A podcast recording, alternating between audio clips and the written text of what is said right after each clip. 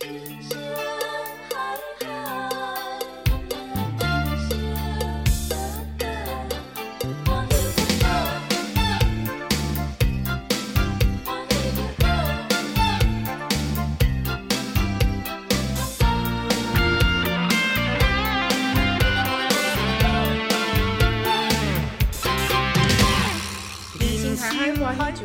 欢迎大家来到欢喜就好，我是夏洛特。我是 Gavin，嗨，大家好。Hello，大家好。咦，今天这一期是要聊什么东西嘞？哎呀，又要聊我们的两岸的东西，怎么突最近突然聊？这么生硬啊？最近最久没有最近太久没有录了，就很很尴尬。今天这一期我们想说，因为嗯，我们之后还是会一直聊一些两岸的东西嘛，所以我们今天准备先在开头跟大家讲一个免责声明，就是呢，我们其实聊两岸的这些东西啊，我们主要是基于我们自己的个人立场，所以我们已经嗯想要尽量的客观公正去看待了，然后也很常会邀请一些我们的台湾朋友来一起聊一些两岸的东西，但是。毕竟再怎么样，这周都是我们的主观立场去看待，所以有可能在某些看法上面会有失偏颇。那如果听众朋友们觉得我们的见呃我们的看法有什么不好的地方的话，其实可以欢迎给我们留言，然后也可以跟我们指正，但是请大家轻喷。好，就这样。很怕，很怕。求生欲 up。好，那我们切入今天的正题。今天这一期我们是想要聊一下，就是两岸生活上习惯上面的嗯冲击感，就是两岸生活上面到底有什么大大方向上的不同体验感呢？然后这一期呢也有一个嘉宾，嘿嘿嘿嘿嘿真的是哎呀，有点有点不好意思，今天这期嘉宾是是我男朋友。Hello，大家好。怎么声音越讲越小声啊？Gavin，你这样不行，哎，大方一点。好的介绍一下。今天这期邀请的嘉宾是我男朋友，然后我男朋友呢，他是台湾人，但是他小时候也有在大陆生活过，所以我想说这一期邀请他来跟我们一起聊两岸的生活习惯冲击呢，其实是比较好的，因为。我跟夏洛特呢，也是台湾和大陆都有生活过，然后我男朋友也是在台湾和大陆都有生活过。那呃，你们要稍微介绍一下我是谁吗？对，对啊，如果你发出讲一堆，没有跟人家讲说是谁，我但是我有点不知道该怎么介绍。在这一期节目里面，呃，他的代号就叫温博士，但具体他为什么叫温博士呢？这个我们之后有机会我们再解释一下，因为此博士非彼博士。对，OK，但没关系，反正。嗯，你在这一期里面的代号就叫温博士。好，没问题。温博士先跟大家 say 个 hello，哦，哦我刚刚有打过招呼啦，哦哦这是这是讲一次吗？再再可以再讲自我介绍一下。嗨，大家好，我就是温博士本人。嗨，你可以讲一下你是什么时候在大陆生活的？哦，我是大概在，我应该从我我是两千年出生，那我大概出生之后没有多久就被带到大陆，所以基本上小学之前呢就是在上海长大的这样子。对对对，是后来才回来完成，在台湾完成其他的学业这样。但是就是他后来也每年基本上都会回大陆一趟，这样子对是直到高中吗去？上海吗？对，上海就是在直到高中呃上大学之后，在高中以前，我是每年都会暑假回去大陆，大概一个月左右，就是生活一下，然后那那叙旧一下那时候交的朋友这样子。对对对，嗯，然后我们因为我们想说，就是我跟夏洛特在大陆的生活范围毕竟是福建嘛，就是整个大的体验生活体验感上，其实有很多跟台湾很像的地方，但是像是上海啊，跟台湾就是非常的不一样。然后，当然，这也这也只代表我们自己的个人立场啦。那如果还有其他的很大方向上的不同呢？可能也就是我们没有体验到这样子。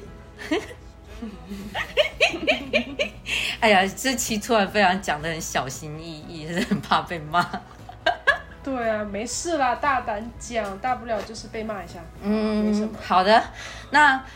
今天我们就先来聊，就是我跟你大学的时候，刚来到台湾的时候，有什么就是比较大的感觉上的文化冲击吧？我觉得这个点其实还蛮多可以聊的。你之前大学刚来到台湾的时候，你有觉得就是这里跟台跟我们在福建的时候有什么很大的不同吗？呃，其实我觉得一开始来的时候觉得还好哎，我觉得其实最大的差别，可能我一下子感觉得到的话，就是付钱这个方式吧。嗯一开始啊，最开始就在生活里面，嗯，对，因为就是来的时候，我那时候来去台湾读书的时候是几年啊？一七年的时候，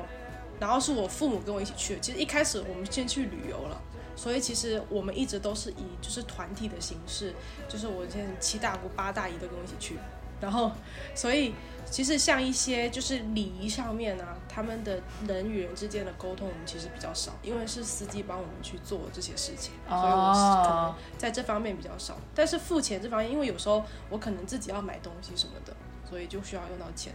我当时也是就是第一次接触到台币，知道有一千元的台币，我觉得真的很。就是闽南话叫做“牙短银 ”，很很大很大的很大面值的钞票，嗯，所以会觉得比很大。我就想，而且是这样子，就是台湾的五百块是红色的吗？它五百块是咖啡色的，咖啡色，对。哦，一百块是红色的，对对对。对，哦，然后我们的一百块也是红色的，对。但是我们的一百块比他们的一百块值钱，这确实，这个是 这个是货币之间的那个汇率问题。然后当时我其实没有太多反应过来，就是就是当时在付那个一百块钱的时候，那长得还蛮印象很深刻。对，因为当时我要去好像是买什么买什么真奶什么之类的吧，然后就就是一开始就没有想要拿一百块钱出去外面。买，然后是看到那个菜单上面写什么六十还是五十，我才拿一百的出去这样子，就是还是挺有，但当下还是觉得就是很不习惯，能这么说，就是很不习惯。就是生活里面付款方式这方面，因为我们在大陆的时候，好像基本上出门都不太带钱包。你们是从多久以前开始就已经用电子支付了？我其实想想不起来，但表示很久等一下，等一下，等一下。等一下，等一下，我我我想一下，应该是我初三年的时候。你初三大概现在也是高一的十年前就是大概大概，我觉得大概是一三一四年吧，差不多十年前。稍微在外。对，那时候开始开始有这个东西，然后后面才慢慢慢慢的就是有起来。但反正它普及的速度，其实我觉得还蛮快的。嗯。非常快，超快的。因为像我们我们台湾这边，我记得从高中的时候才慢慢开始在推这个东西，但是一直到现在已经零三年了，就是很多地方还是不支援电子支付，他只收现金，哪怕是什么很常吃饭的餐厅啊什么的，嗯，他可能会只能问他说能电子支付吗？他还是会跟你说我们只收现金这样。所以我觉得普及程度是有显著的差，因为。之前去大陆，他们你们连小摊贩都可以刷支付宝什么的，对啊那其实我们连乞丐都可以刷，乞丐都可以刷，对啊，你不知道吗？不知道，可以啊，他们他们甚至都不拿一个碗在前面呢，他们就是拿那个出示一个二维码收款码，对啊，电子行乞是不是？哦，蛮厉害的，对啊，哎，这样比这个其实我觉得。特别疫情那段时间，我其实觉得蛮感谢这个电子支付的时代的，因为我觉得它降降低了很多疾病的传染率，因为钱其实很脏，嗯，就是是物理经手太多人，对，就是那个病毒细菌在附着在那个纸币上，其实附着蛮多的，嗯嗯是，但我其实每年回大陆的时候，我都会忘记，就是。不需要带钱包这件事情，哎，对，但是我觉得其实也还好。哎，我想一下是这样子，大概我知道为什么会是呃高一的时候，初三高一的时候，因为以前呢，在以前我们在那个高中上学的时候，我们是要带那个校园卡的。嗯，然后以前在上初中的时候，我是有一个小钱包，就除了那张卡以外，我还有一些现金。啊，我也是这样子。然后上高中的时候，我好像就只有一张卡了，对，就是就是钱带进去，然后充一下就好了，就也甚至都不用把零钱带在身上，因为以前那个小钱包还是为了放一些零钱嘛。就出门可能你买出去学校以外的地方，你买东西的时候可能需要付钱。这么讲起来，那张卡其实有点像他们的那个悠游卡，哎，是叫悠游卡？哎，很像啊，超像。台湾叫悠游卡，没错。但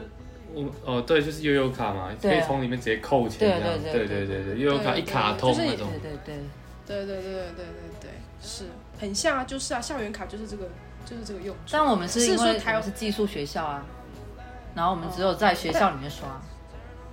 可是其实现在每个学校都这样啊，因为你要去吃食堂。对啊，只是说他们的悠游卡是可以搭捷运，然后搭公车，什么都可以用。但我们那个校园卡只能在学校里面用。所以就是你们校内就也很普及这样的支付了。对对对对。对对对对，就是校校园内才是这个样子，对，哦，出了校园就不应就不是了。他没有能用到那种社会呃交通公共上面的一些东西用到，嗯，嗯，对，因为他那个卡里面那个芯片的问题吧，应该是。他那个管理机制应该只是由学校发行的，嗯，所以是由学校统一管理这样子。对，但是后来能能就是整个电子支付的方式做到那么普及啊，其实好像也只用了短短没几年的时间。就我啊我自己印象中很两三年吧。对，那个快，那个拓展速度非常快。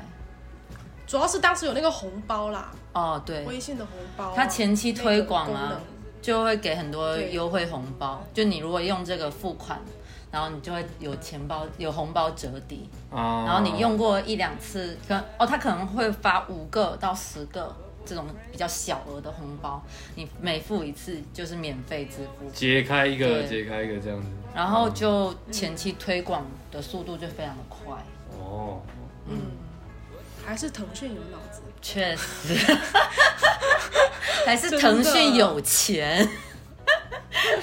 你想，他这每一个用户都发几个小红包，他这样中国中国大陆这么大的一个基数，他得发多少钱出去？他前提好，这没有关系，确实，啊，不要跑远了，这不是我们的问题，这不是我们需要考虑的问题。对对对对对，没有，只是说这一点对于呃我们作为有在两岸都有生活过的人来讲，会感觉到有一个非常大的不同。但其实早些年呢、就两岸还比较有通的时候，那时候有很多陆客来台湾嘛，然后台湾的很多夜市也都有可以支持支付宝。对，这就是很奇怪的地方，就是那时候台湾夜市我也有印象，就是夜市可以电子支付刷支付宝，对但是没有所谓台湾人没有所谓，如果台湾人如果你没有去过大陆，你没有支付宝的话，就我们就没有电子支付的选择，我们只能给他现金。这其实想仔细想想还蛮奇怪的哈。就是台湾人在台湾只能用现金支对，付但，是大陆人来台湾可以电子支付，对也可以现哎，金这。是为什么啊？这是为什么？就是因为台湾那时候还没有一个通行的电子支付嘛，就是你们支付宝已经大到连台湾都可以拿那个二维码，他们自己去办一个就可以刷了。但是我们台湾还没有一个很通行的。可是他们要怎么把钱拿出来嘞？呃，我他们商家款应该有特定的，就是我记得富合作银行富差银行可以办那个办一个那个支付宝的账户，对，就是台湾有对接，哦对对对对，因为我记得是这样子。还有那个台台台差银行台差银行也有，对对对对哦，就反正他有一些办这种，哦，要办这种合作银行的银行卡，他就可以开通那个支付宝的二维码。对对。这样就想起来，若干年后讲起来真的蛮奇怪的。对啊。台湾本身不能没有电子支付的选项，但是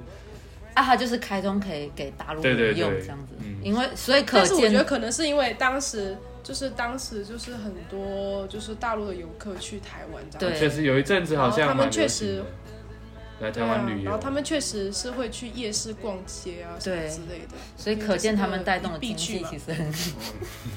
很可怕。那除了就是电子支付你觉得你就是你后来来这边读书之后，你还有觉得说有什么特别大的不同吗？还有就是外卖啊，哎，但是外卖这两年台湾的外卖其实还是有比发展起来了，就是有好。我跟你讲，其实我我觉得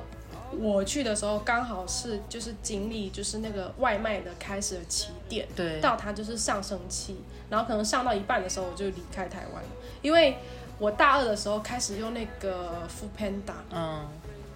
然后跟 Uber E，、嗯。然后就是这两个，然后当时我印象很深刻，是我不喜欢用 Uber E，因为因为 Uber E 就是程序很多，就是它没有办法就是绑银行卡还是怎么样，反正就是得付现金。哦，我记得现在有，现在可以是吧？对啊以前是不行的。对，然后我记得有一次叫了一家，就是人就是非常的懒，因为我住在那个夜市的旁边嘛，然后隔了两条街有一间非常好吃的韩式料理，但是我不想下去打包，我就想要叫 f o o Panda 送到我家楼下，然后这可能我就是我大陆人的不想通病。对，这是通病，因为那时候因为我们的电子支付发展的比较早嘛，对。所以外卖啊这些行业也比较快，对，然后那时候是可以送到家门口的，所以我就不想要下去，然后我就不想要去出门买，嗯，然后就想要他叫到楼下。结果当时其实没有很发达的原因，是因为我觉得他可能也跟导航啊，就是那个地图什么的也不是很完整。嗯，然后当时那个就是跟系统没跟上吧打了很被打了很久的电话，他一直问我说你房家住在哪里？我说我家住在哪里哪里哪里？你有没有看到什么什么什么？他真的讲超久的。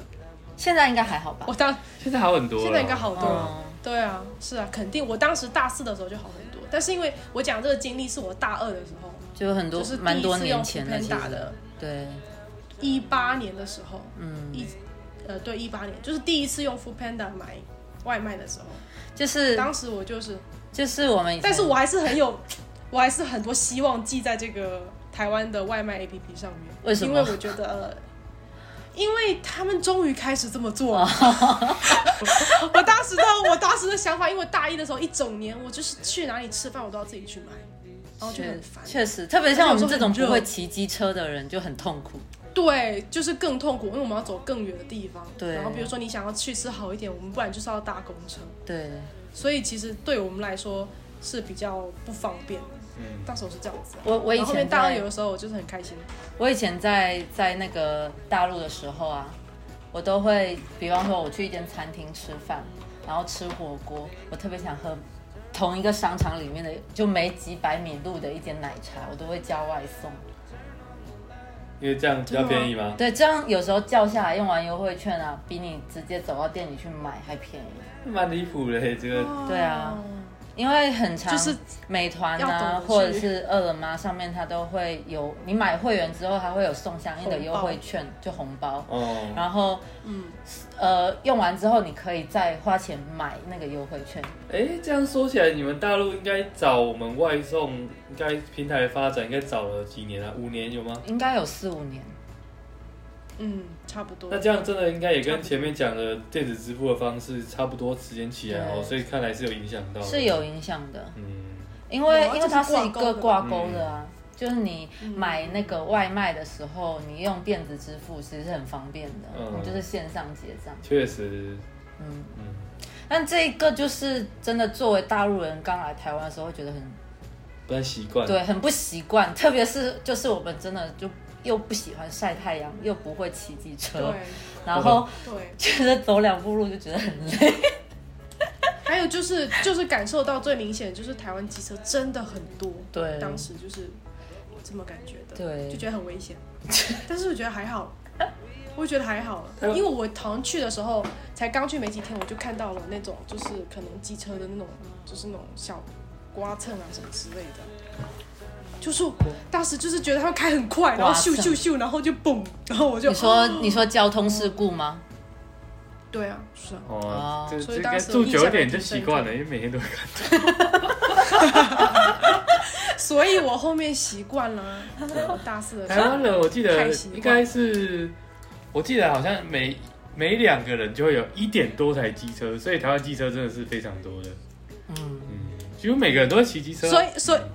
哎，等一下，所以那零点几就是我们了，就是我们这种没机车的，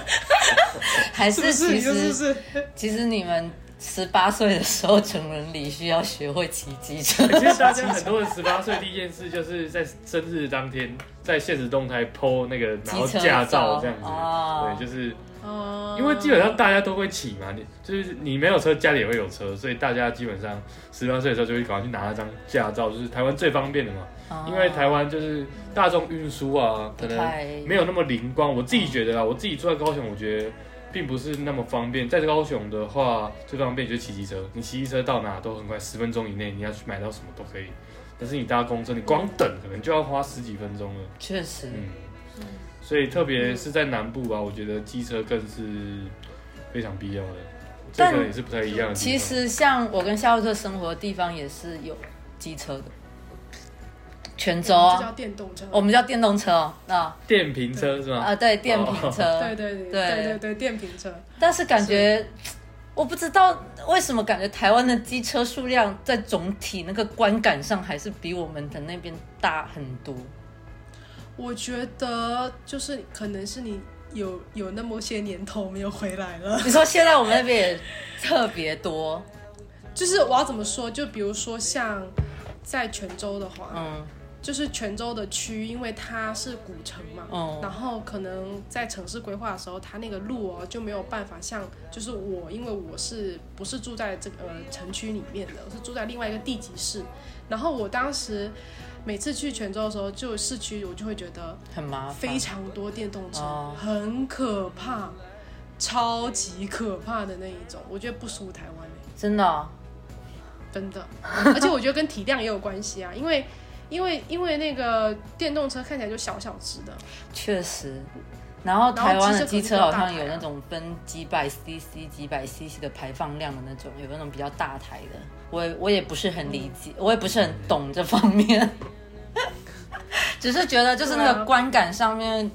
哦，我觉得我们那边开车的人好像会比骑机车的人稍微再多一点吧，是不是跟你自己感觉法规有限制？因为好像有些城市也是不让不让。二轮的上路的哈。对，不让不让呃骑电动车的也有。嗯，看城市，嗯，大陆每个城市的规定不一样。因为我记得小时候在上海的时候，就是基本上家里出门都没有看过，基本家里出门都开车嘛，然后开车之外，你看外面，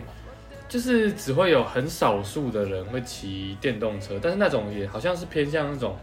人力踩一踩，然后可以蓄电。我知道。对对对，四四百 km 每小时以下时速，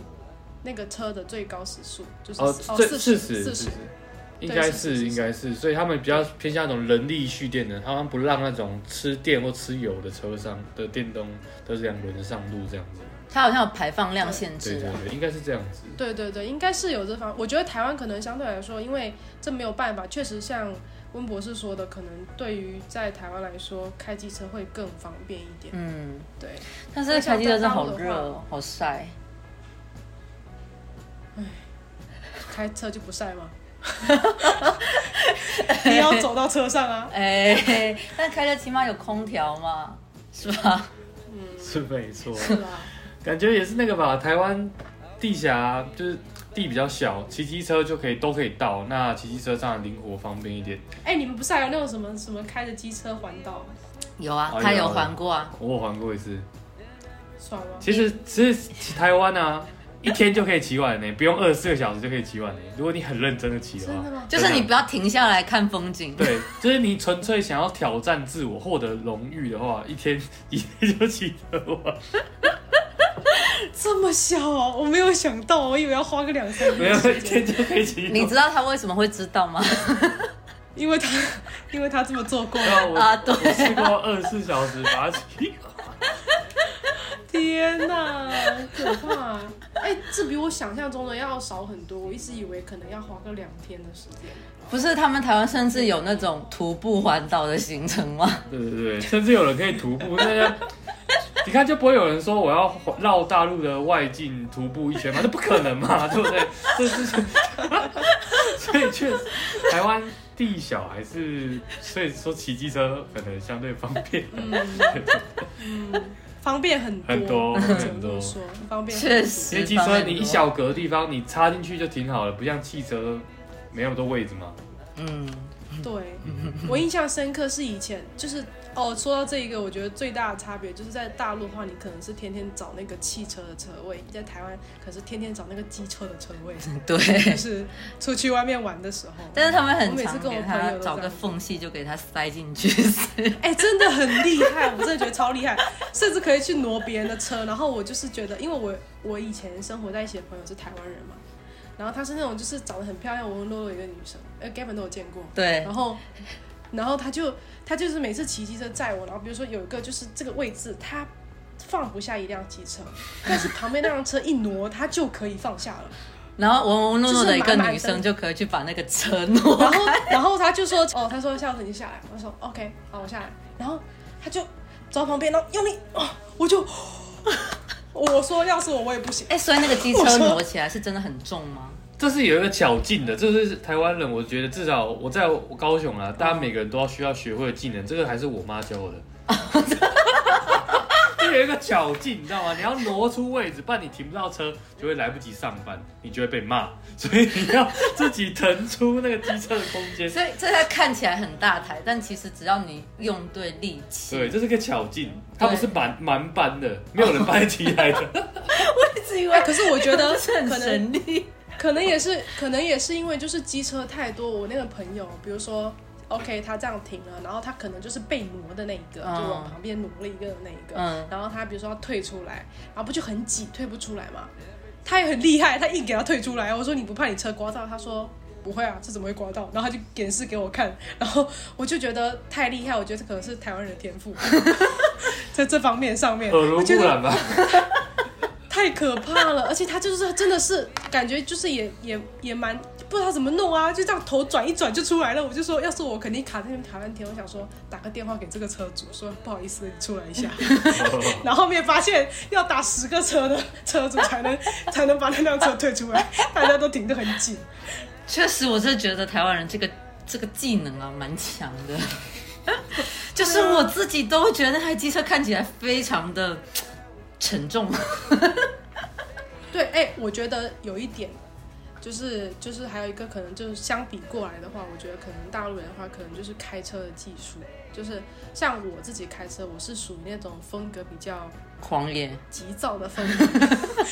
很急躁的那种开车风格，就是我油门就是我不会踩得很用力，但是我会慢慢踩，然后越踩越快，越踩越快。等你发现实在太快的时候，你就会发现真的太快了，就是你不会一下子觉得很快，就是你会慢慢觉得，等你发觉的时候就已经真的很快的那一种。然后我就是比如说像我们这边车是比较多的，然后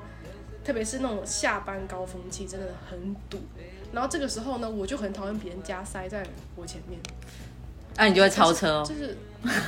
不是超车，就是我会跟前面的那辆车贴得很近。这个叫逼车嘛，这不太好吧？这比超车还不是因为不是，我就我我不是因为有些人啊，比如说他觉得他他的这一条就是过得很慢，可能前面有一个人他可能车技不是很好，或者是他他好像在骂我。就是他比较谨慎，然后他开的比较慢，所以导致他们这一列都比较慢，哦。然后就很多人会想要打过来啊，打过，比如说打过来我这一道，然后他觉得说这一道比较快这样子，然后我基本上是不会让别人的，就在这种情况下我是不会让别人的。那你车技还挺好的哎、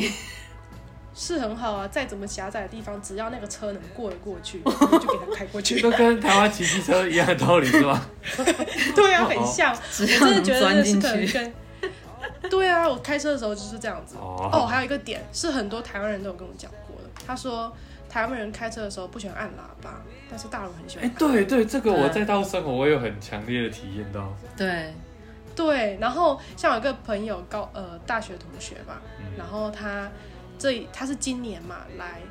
去桂林玩，嗯，然后他从上海坐坐了八个小时还是九个小时的高铁去到桂林，他为什么不坐飞机就是等于 等于从海边往内陆开这样子。嗯，没有，他可能想体验一下。然后他下来的时候，他就说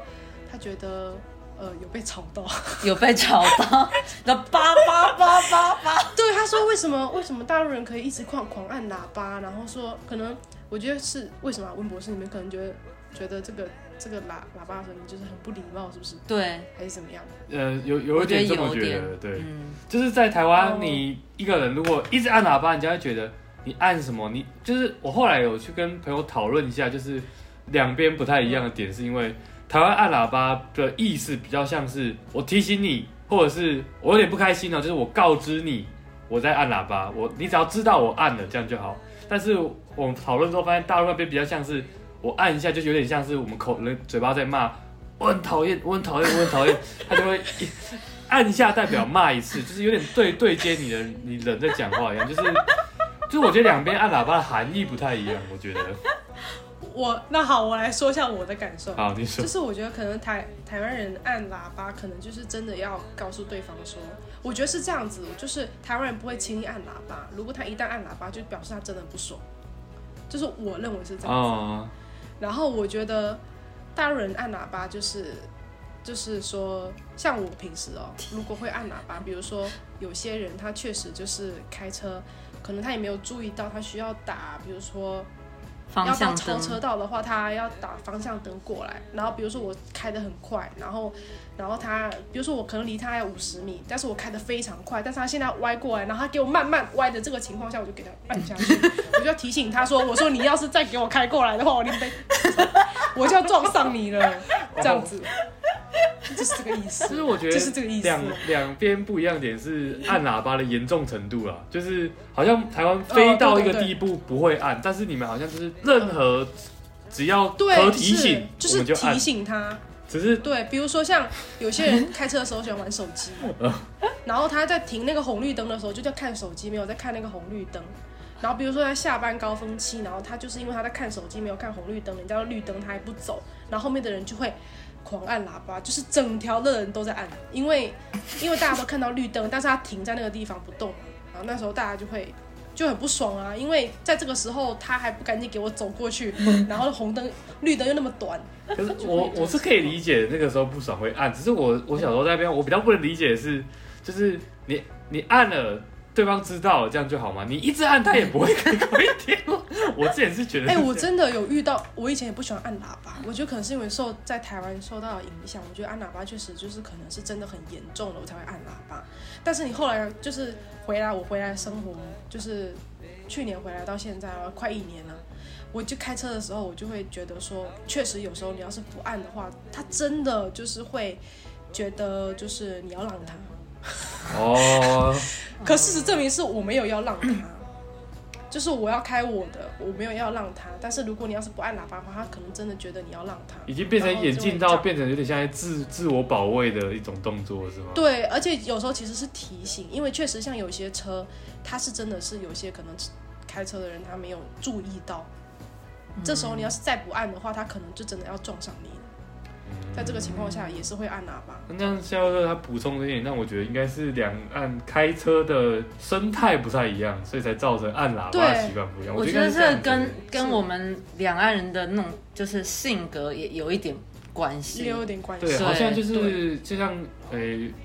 我们也就提到，就是像台湾比较喜欢讲不好意思，或许有点像是车版本这样子吧。就是如果比较不会互相礼让的话，就要保卫自己的那个开车的权益，就会比较长按喇叭这样子吗？有一点感觉，有点这种感觉对哦。，嗯，像是哎、可是我觉得哦，就是我按，自从我就是开始习惯按喇叭之后，我就会觉得很爽。什么意思？就是真的真的会很爽，但是我就是会轻轻的按一下，就是我不会按第一按很长，我就是按低这样子，轻轻的按一下，哦对，告诉他。但是我觉得就是会，但是有些人是真的是是让我很生气，我就会按很长，哎、就是按，然后边按边说，我就会这种举动做，呃呃，这样子。但是按喇叭感觉有点像是在输出自己的烦躁值和怒气的那种感觉，就骂人一样啊。好形象哦，你他妈的还不给我快点动！对啊，是，哎、礼貌，礼貌哦哦不，快道歉。对不起对不起对不起对不起对不起啊！太激动了，太激动了。但是我们我们我们是本来想要讲说，就是我们发现台湾人好像确实也比较讲礼貌，对，就是台湾人对于礼貌的那个介意值哦，我觉得又比我们高一点。不是说我觉得不是说我们大陆人不讲礼貌，而是我们可能会觉得，他比我们更敏感。对，就是我们觉得对，适度的礼貌就好了。所以在我们大陆人看来，可能刚来台湾的时候会觉得台湾人有点太讲礼貌了。但是那时候是因为可能我们刚从那样的文化环境到这样的文化环境的时候，就有一点感觉不是很能理解为什么要这么讲礼貌。就是我以前也在大陆生活过吗，我刚回来台湾的时候，就是我自己，就算我是台湾人，我也是有感受到你们刚刚讲的那一个点。但是其实我后来稍微长大，自己比较有意识的时候，我其实发现一件事，其实并不是像你们刚刚说的台湾人没，或许真的比较是比较注重礼貌这点，但是有点比较像是我们礼貌，这就有点像是我们平常的起手式。就是我们已经习惯这个样子，而不是我们下意识的觉得应该有礼貌，我觉得是两回事情。哦对对对，就是有点像我想要跟你问路的话，我会习惯先先说不好意思，我可以跟你可以请问一下，这有点像是我们的起手式，而不是而不是我下意识地觉得说我应该有礼貌呢，我要跟他问路，哦这其实是两回 事。就像我们平时在大陆问路的时候，我们就说嗨，不好意思，哎，我是怎么问的哎？Hello，可以可以问你一个问题吗？没有啦，应该我好像也是。哎，我我我想想我怎么问呢？我我真的有问过别人呢，我就想想，就我好像说，哦，我好像就说你好，啊、所以你们的不好意思你你知相道什么当于我们什么怎么的你好走吗？这样就是有点，我觉得我们的不好意思，相当于有点类似我们打招呼的方式，我自己是这样认为的。对对对。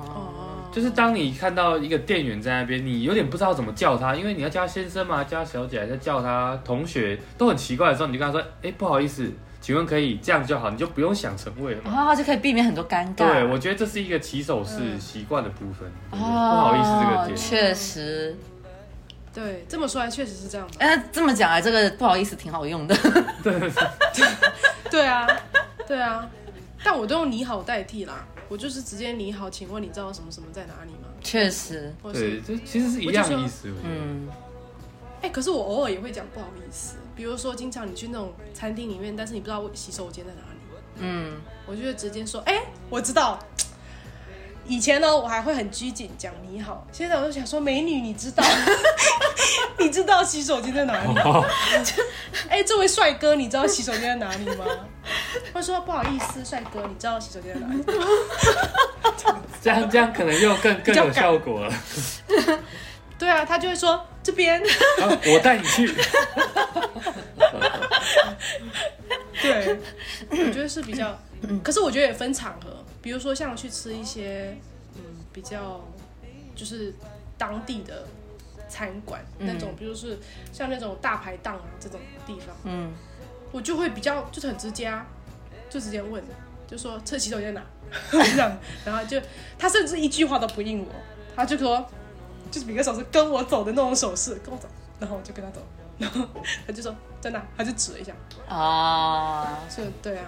我觉得跟也跟就是场合有关系。对，确实，但我刚刚就想了一下，就是虽然我刚刚说是有点像起手式的概念嘛，但是如果当大家都这么习惯的时候，你今天没有用这样的方式，但是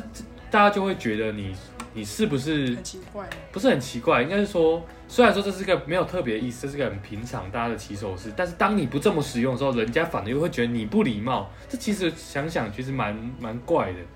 嗯，因为你只是嗯没用习惯而已。对对对。嗯，对啊，，习惯了。所以，我其实觉得台湾说讲礼貌，倒不如说他们我们太不太能接受，不是符合我们习惯，但我们把习惯套用到礼貌了，其实是两回事情。我觉得很多人没有把没有很多人把它套在一起了。我觉得，嗯，嗯，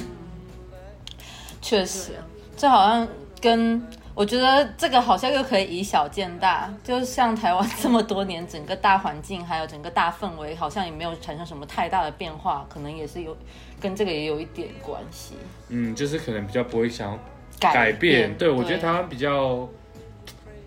因为我觉得从小到大在这这在这边二后来二十快二十二三岁了，我是觉得台湾其实变不大多。但是我每次回上海，我都觉得哇，怎么好像又很不一样了？怎么这栋楼又盖了？怎么这栋楼已经比一零一还高了？这样子。嗯嗯，可能也是跟我们这边发展有关系吧。嗯，的，而且上海又是属于中国大陆就是发展最快速的那一批。对，是是是，嗯，那如果你是去泉如果你去我们泉州的话，这也可能一二十年是感觉其实也都差不多。嗯哎，我觉得变很多啊。你觉得变很多我？当时啊，我当时就是印象很深刻，因为当时其实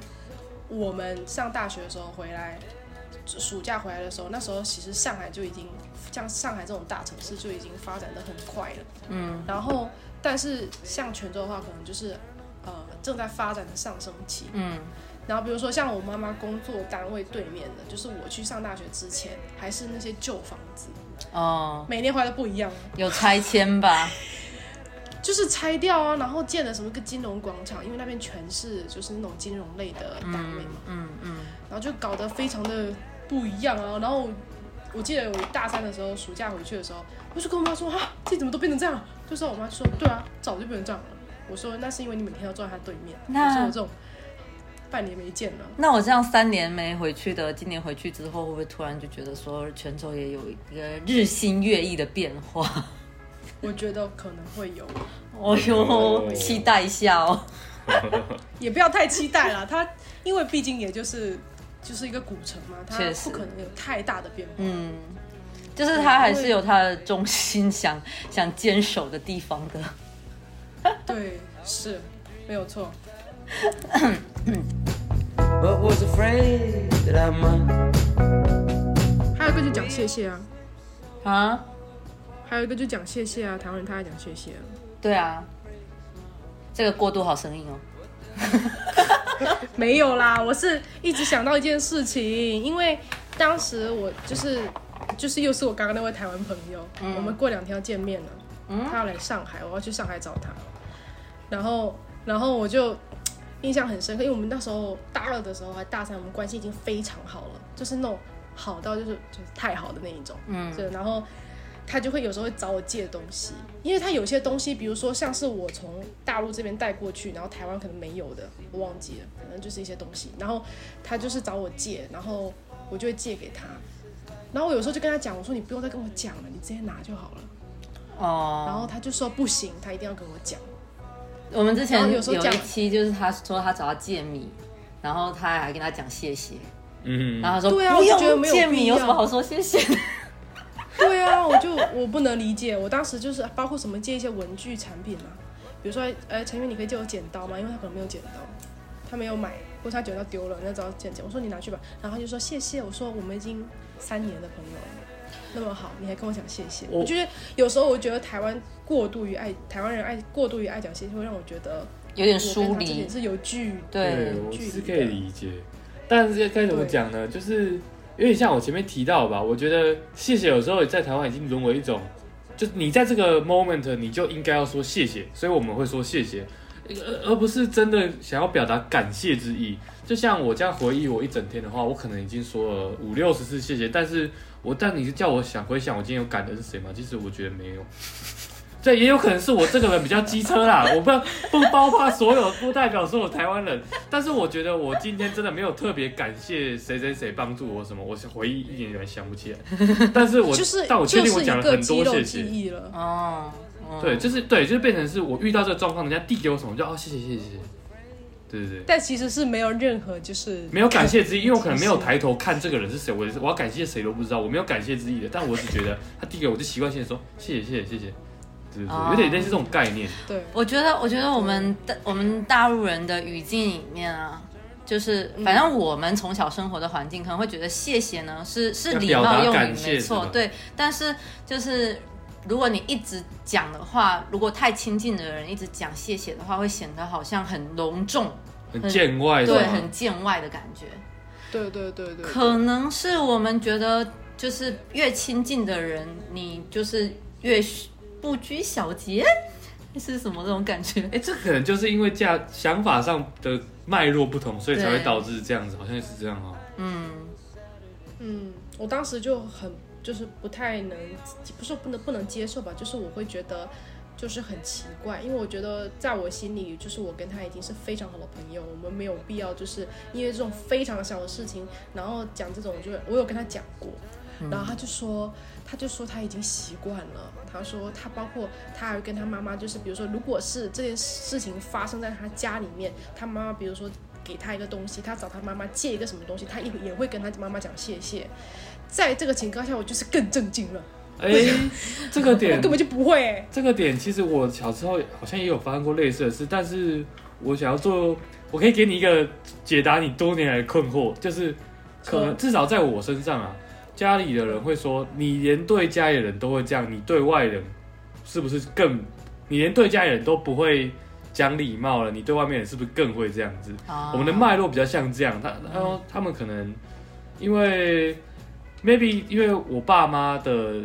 阿公阿妈那一辈是在日日那时候是台湾日据时期嘛，或许就是遗留下这种日本很讲求形式礼貌的问候的阶段所遗留下来所以他们会觉得。你哪怕是对家人啊，你连家对家人这么基本的都不会，你会对外人会不会很不礼貌？而他们所谓的礼貌啊，就是可能跟我们刚刚讲的表达感谢之意是无关的，就是那种形式上的东西，他们是很注重的。就。很对，就很注重一些形式主义。对对对，就是他会觉得你连对家人都会不都不会能够呃自然的流露出这种形式上的礼貌，那你对外人是不是更嗯不会去注重呢？我们的脉络好像跟你们比较相反。对我们我们是觉得说亲近的人不用在乎这些事情，都是大家一起。比方说你是同一家人住在一起的话，你拿个什么东西，这些就是我们家里共同拥有的东西，那你就直接拿了去用就好了，你不用再讲谢谢。对。对，蛮有意思的，是。刚好这个相反。欸对，嗯，就是可能在大陆的语境里面，你讲谢谢是还蛮，就是就是就不会像你们是有时候比较像肌肉记忆，就你们可能这个点到了就一定要讲谢谢。我们可能就是讲谢谢的时候，都还是会格外的，还是有一些呃注重点在的吧，我觉得。就是真的有在要表达对感谢的知情，那一个时候我们就会很认真的跟你讲谢谢，对这样子，嗯，对。确实，你如果一直讲，他好像就没有那么那么含义那么重的哈。你就显得它好像没那么珍贵。有点类似这种物以稀为贵，是吧？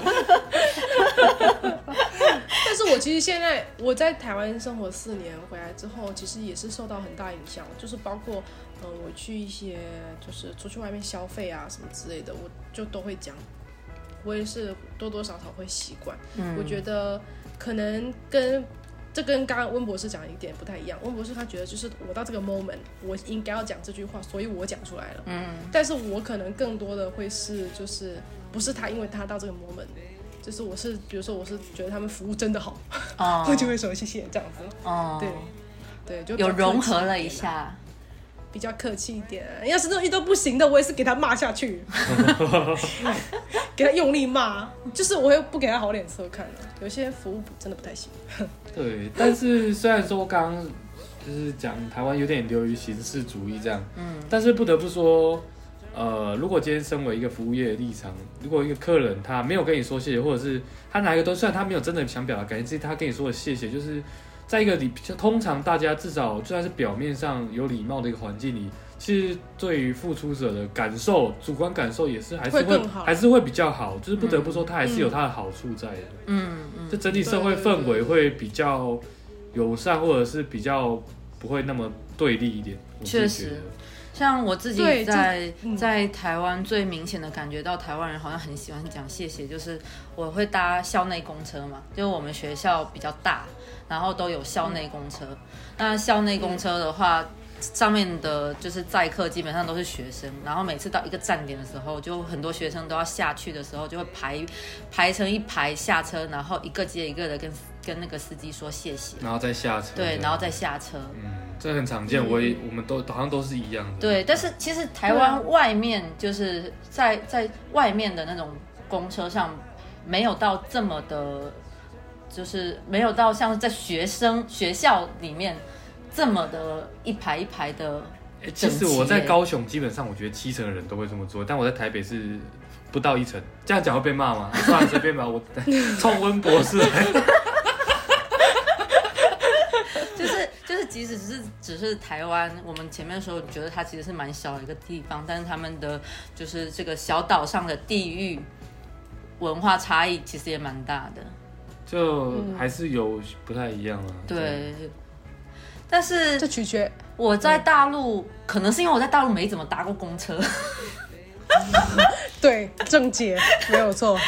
对，所以所以可能当时就是来台湾的时候，刚搭那个校内公车，对我的那个冲击比较大一点。但是说不定现在大陆的校内公车学生也是会这样子，我不太确定，因为我没有在大陆念过大学。我觉得没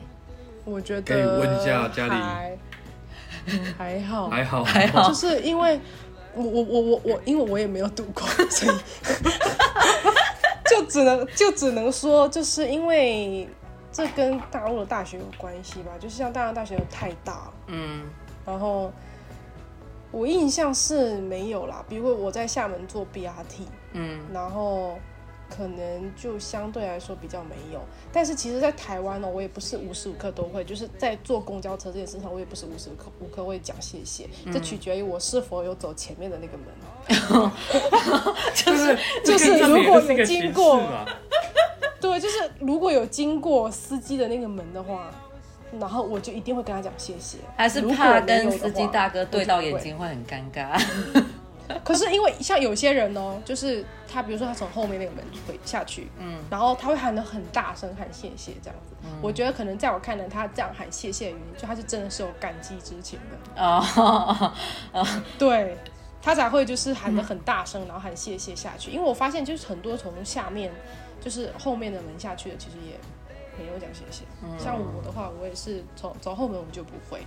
但是走前面的话，我是一定会讲的。嗯，对，因为毕竟你都从劳动者的面旁边走过去了，你肯定是要讲一下，确实对吧？表达一下感激之情。对啊，确实。看来，对啦，应该还是有人真的是抱着感激之情在讲，不是每个人都像我这样。每天讲五十遍谢谢，没有一遍是感谢别人的。没有一遍是发自内心的，而是觉得哦，moment 到了，我需要讲一下。现在不讲好像有点尴尬。哎，我觉得其可能也是因为就是大家的，就是嗯，我觉得一开始肯定不是这样子，肯定不会就是说到那个点就要讲，可能一开始大家也是觉得感激之情，嗯就是觉得多多少少带一点，所以我觉得台湾的服务业做得很好，嗯，就是间接的影响到了互相就包，括比如说，对，就比如说我像我去呃那个台湾销，就是去一些嗯、百货里面买东西的时候，我就会觉得我作为消费者，我觉得很舒心，因为他们确实服务的很好。当然，我反馈给他们的也是很好，因为毕竟我就会觉得说，OK，他们付出了之后，我是即使我最后没有买，我依然也是要跟人家讲谢谢这样子。嗯，因为毕竟我从他身上得到了一些什么东西，比如说得到一些资讯啊之类的。嗯，对啊，嗯所以我觉得台湾服务类做的比比大陆好，就是真的。确实，可能这样子的形式是让彼此的感受都更好，所以当然也就他们会对你更更服务更好一些，一些你也他们你也让他们对对对一个正的循环这样子吧。对对对，我觉得这是比较好的一个地方。嗯嗯，确实。然后我们在整理那个就是两这一期的主题的时候啊，还有想到一个，我我刚来台湾的时候就发现说，每次吃完东西手上提的垃圾，我都不知道该丢到哪里去，然后当时就觉得很烦，就是嗯，因为人的一生要产生很多的垃圾。物质上的、心理上的，本人就是个垃圾。确实，呃，其自己实我也我也需要找一个垃圾桶，我也需要找一个把我自己丢进去的地方。没有啦，就是那个每特别台湾小吃有很多嘛，然后你每次吃完，嗯特别是你逛夜市的时候，那种大的夜市它还有一个统一的，就是垃圾站点，但是小夜市很长是没有的。通常都要拿给店家先来对丢。然后刚开始的时候，你会觉得，因为我觉得好像刚来的时候，我会觉得你把这个东西拿给店家帮你丢，你又不是在他这一家买的，我觉得很尴尬。但后来发现好像大家都这么做。哎、其实我们会拿给有消费的那一间丢啊。哦，是哦，对啊，其实是这样的，因为我们也觉得很尴尬。不是，我后来也会也是会拿给，就是比方说我现在吃吃完了上一家吃的东西，然后我下一家要消费的，正要消费对我正准备消费的时候，我会叫他帮我丢一下我上一家消费，然后吃完的那个垃圾。有点像是你不帮我丢，我就不买了。呃也没有，没 有但是就觉得很烦啊，就是你每天都要找丢垃圾的地方。但是后来发现嗯，就是台湾的便利店都有垃圾桶，然后我走到哪里我就找便利店丢。但是有的便利店好像不是很乐意对，不是很乐意对让你丢外来的垃圾，对，还是那是其实是当店的店员自己规定的。不是很确定。哎，我觉得是因为他们好像便利店的垃圾桶没有分类的很清楚，嗯，就是可能他作为店员，他事后在整理那个垃圾桶的时候，他还要再分类一次。很费劲。啊啊，对，因为台湾要回收嘛。嗯，对，是没有错，就是他的工作量剧增这个点 对啊，因为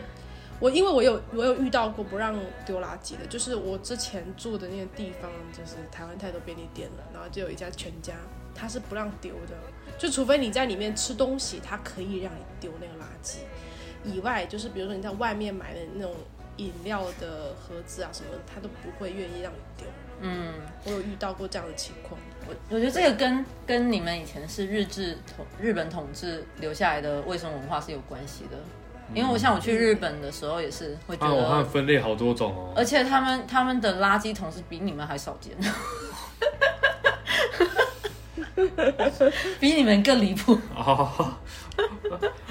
就是找不到地方丢垃圾啊，很烦。我第一次就是讲这个垃圾分类的时候，我是真真的觉得就是完全搞没有任何头绪。就是以前大一的时候不是住宿舍嘛，嗯就是学校的那种宿舍，然后不就是有个特定的时间点，那个垃圾站才会打开，然嗯，后所有的人都会下去丢垃圾。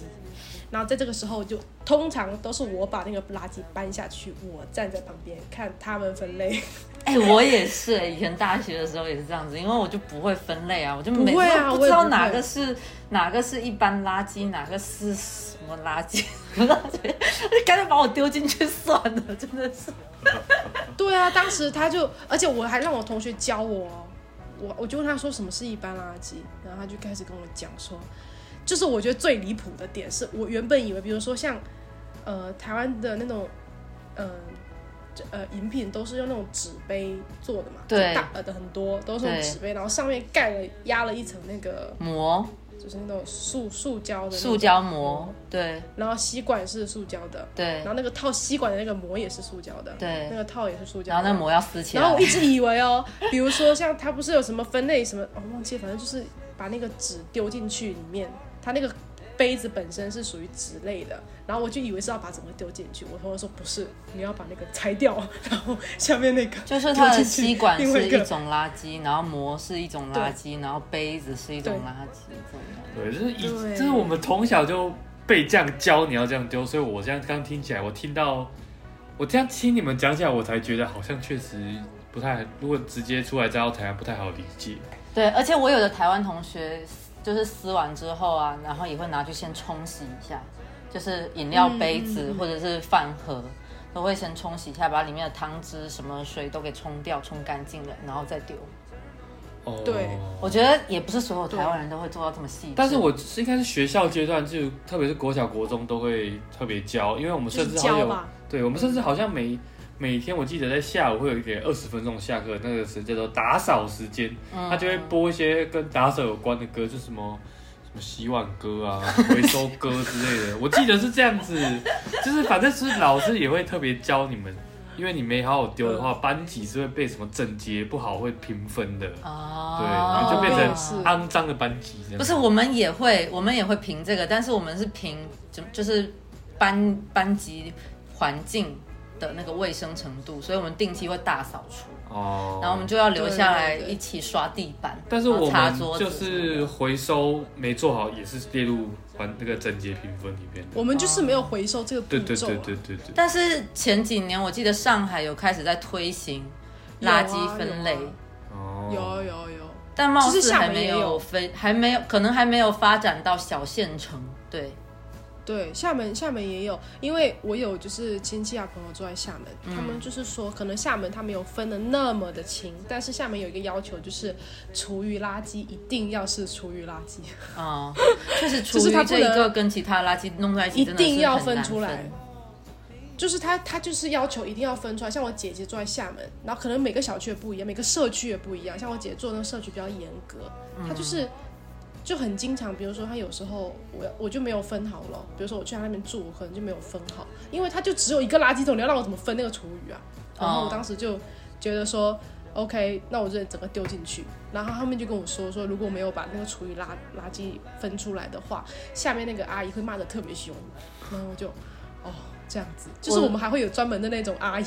我之前 看到网上有人在讲啊，台北的那个垃圾分类也很严格，就是你如果没分好的话，我看人家发帖说会被退回来，那个垃圾会被退回来。因为台台还他们还要用那个专门的垃圾袋才能丢垃圾车，你知道吗？对，哎、厦门也是，厦门也是，厦门有一些社区，它是每家每户都有自己的垃圾袋，然后那垃圾袋好上面好像是一个条形码，嗯你，要是没有分好，它就会。它就会就知道是哪一家没有分好，哦没有分好，它就把它哦那这样更狠一开始是这个很高科技呢。对啊，超高科技的，就是至少我觉得在环卫工人就是这一环，就是减轻环卫工人很大的压力。嗯，确实，因为我觉得环卫工人说实话真的蛮累的。对啊，嗯，是啊，没有错。但是说我到这是一直觉得个，垃圾分类是好的。对，说说到这一点，我们就我就想到说，我之前发现了台湾还有一个很有趣的地方，就是他们的民间要自己追那个垃圾车。对，就是我我们大陆是有，比方说像是公寓。就是小区里面会有统一的垃圾桶嘛，然后你每家每户自己的垃圾拿到那个统一的垃圾桶，桶里面然后很大的一个垃圾桶，然后就丢到那个垃圾桶里，然后垃圾，然后垃圾车来的时候，它上面会有一个那种很大的那种铲子什么，它会伸出来，然后把那个垃圾垃圾桶夹起来，然后伸到上面去，然后直接倒进去它那个垃圾车里面。哦，但是台湾是，就是我不确定它到底是每到晚上几点，每周几的晚上几点还是怎么样，然后家家户户就要拎着那个垃圾出来，追着那个垃圾车 丢进去，就是踩时间点啊，因为它只有那个时间点，那个垃圾车才会来。好像你要是过那个时间点，就丢不了那个垃圾。这可能也跟就是你们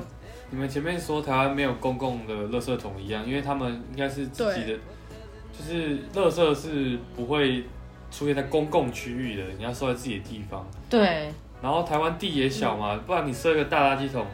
没地方设，难道设你家你愿意吗？设谁家谁家都不愿意，所以没有公共区应该也是一个，因为地小没有办法设那个公共垃圾、嗯。M a y b e 啊，我在想，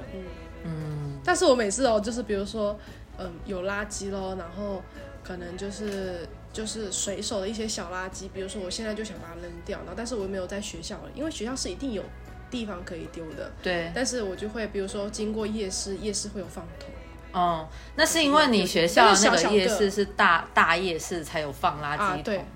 对对对，像我以前大学的那个小夜市就没有这种垃圾桶，什么夜市啊？东东 要要讲这么仔细吗？就是你就是你们学校以你们学校命名的那个夜市是吗？对啊，对啊，对啊，对啊，哦，差差一点叉叉夜市，这个叉叉夜市各资外泄就不要那么的具体。但是就觉得还是蛮有趣的吧，嗯，对，一开始觉得很有趣，后面觉得好累哦。就是因为以前我们住在那个，就是我是跟台三个台湾人，嗯。好朋友，三个台湾好朋友，就是住在一个小区里面。嗯。然后那个小区里面，就是他晚上的七点到七点十五分，会有车？垃圾车嗯会来，但是他垃圾车停的那个位置呢，是离我那一栋很远，就是我得跨过整个小区，我才能哦，到那边丢。然后比如说像有时候，比如说这周是我轮到我做值日生，就是打扫卫生的那个人，嗯，那我就会很辛苦，因为我就要就是特地就是拿过去，再踩在那个时间点上过去。确实这好累哦，而且就是有时候你要是没有认真分，没有分好，就是会被抓之后，他会要求你重新分这样。哎、可是你我我不懂哎，就是你们都追着那个垃圾车这样抛进去了，他还怎么能抓到你那个垃圾？其实没有追啊，他只是会停在一个定点，哦，只是有对啊，些人他没有追啊，你有有些人是没有高雄他有追啊，我在高，雄应该是他有。些人他定点时间到，他要开走，然后，他来不及来不及，赶快跑过去丢，哦。或者是他还没有开到定点的时候，你就要你就懒得到定点，就像有点像他刚刚那样，他比较远嘛，嗯他经过的时候你就直接把它甩进去这样子，哦 所以才会去有跑的动作。那这样子他要怎么样去就是确认它里面的垃圾分类到底有没有做？所以这是不合法的，人家现在已经在劝导不可以这么做，你要到定点再丢。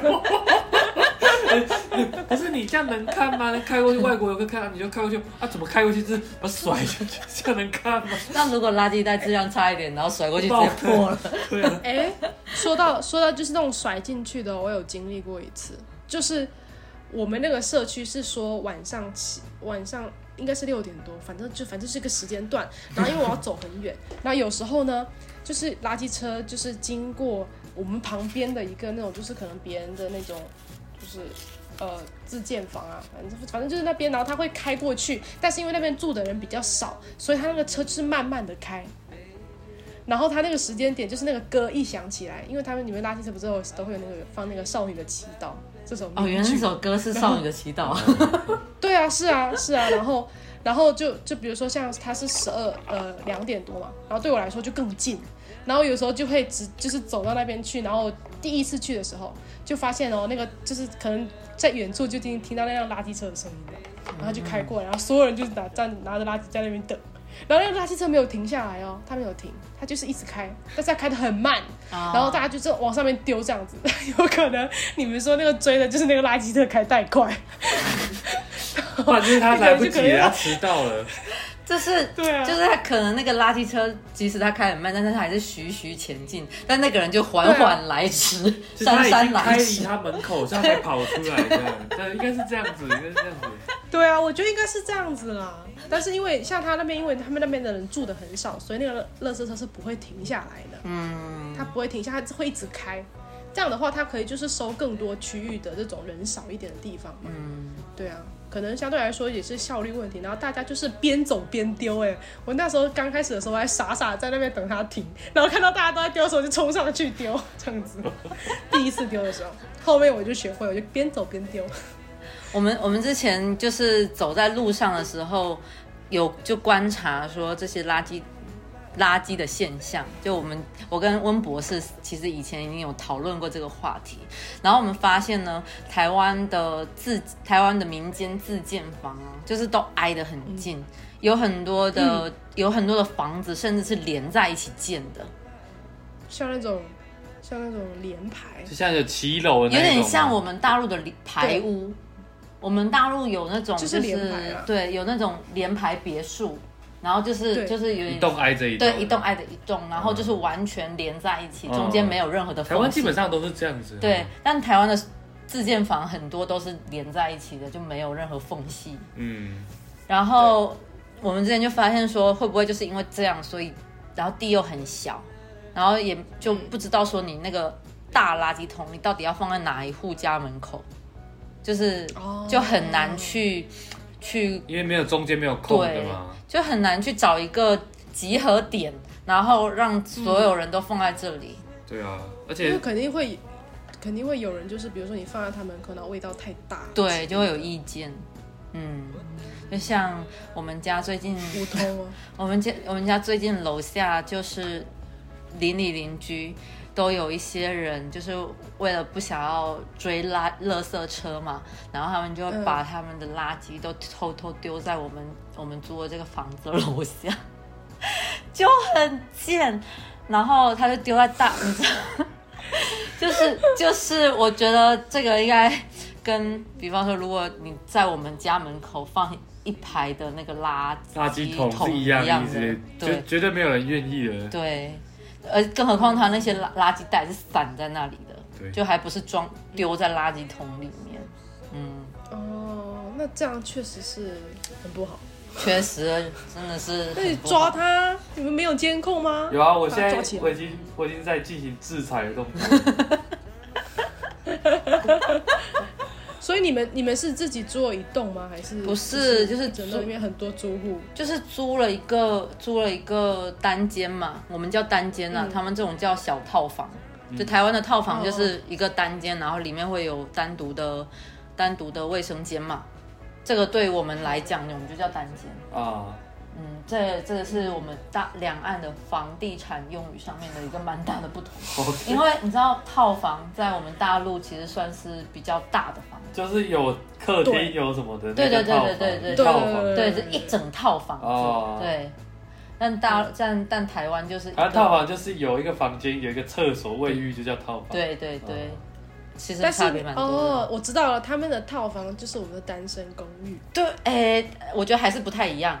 他我们单身公寓有时候还会有，就是还会有厨房，对，就是但是他那个厨房没有到，就是像我们这种可以隔起来的厨房，它就是混在一起的。嗯，但但也会啊。但也会大一点。嗯，我觉得大大陆的单身公寓还是有比台湾这种套房更大一点。它这个是这种就是真的就是一个人住的一个小单间的感觉，对。但它就是反正台湾不是很多这种一整栋楼，然后每一间小单间出租嘛，嗯，然后我们现在就是住这种，然后楼下就是是就是没有管理室的，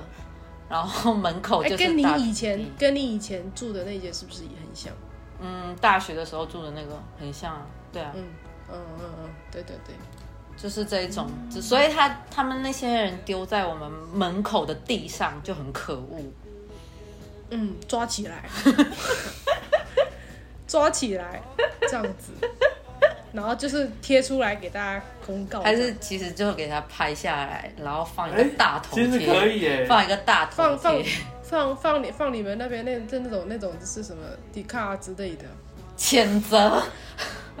没有，这对啊都是五六很没品十岁的那一种，他们不会看迪卡。哦对吧？还是那你把哎、那。你把它就是拍下来，然后打印，然后 A 四纸，然后贴在那个，对对对对，啊，这好一个一个让你一个一个丢脸，然后他看到之后把它撕下来，你说没关系，我再去贴，没关系，我还有复印件，我还有原件一。直贴，好对啊，这，样很没品呢，超没品的，其实其实今天差不多也就是录到这里了。我觉得我们嗯，聊的已经够多了，我们是啊，主要是想从一些比较生活化的角度去讨论一下两岸的生活上面嗯有一些比较、有什么比较大的不同吧，就是这也只是我们比较主观的立场啦。那我们今天这期差不多就到这里啦，我们下期再见，拜拜。拜